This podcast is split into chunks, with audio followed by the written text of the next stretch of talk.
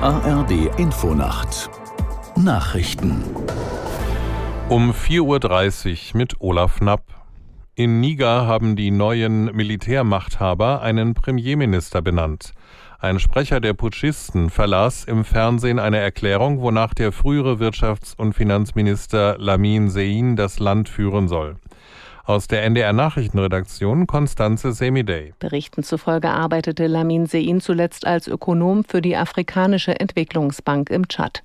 Die stellvertretende US-Außenministerin Nuland war in den Niger gereist und hat Gespräche mit Vertretern der Militärjunta geführt.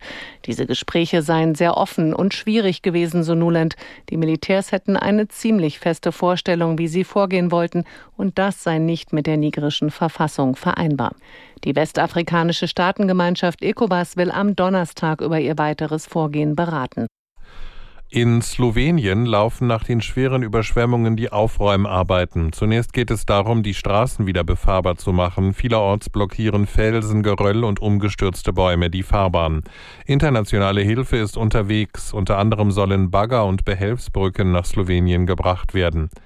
Aus Deutschland wird ein erstes Team des Technischen Hilfswerks erwartet. Mindestens sechs Menschen kamen infolge der Überschwemmungen ums Leben. In Düsseldorf haben Experten des Kampfmittelräumdienstes eine Fliegerbombe erfolgreich entschärft. 13.000 Anwohner des betroffenen Gebiets konnten in ihre Wohnungen zurückkehren. Gesperrte Straßen wurden wieder freigegeben. Die 500 Kilogramm schwere Weltkriegsbombe war gestern bei Bauarbeiten entdeckt worden. Wegen der Entschärfung gab es vorübergehend Einschränkungen im Straßenbahn- und Busverkehr der nordrhein-westfälischen Landeshauptstadt. Auch der Zugverkehr nach Duisburg und Köln war betroffen. In Portugal sind mehrere Waldbrände weiter nicht unter Kontrolle. Mehr als 1000 Feuerwehrleute sind landesweit im Einsatz. Aus Madrid, Mark Hoffmann. Mehrere Einsatzkräfte wurden bei Löscharbeiten verletzt.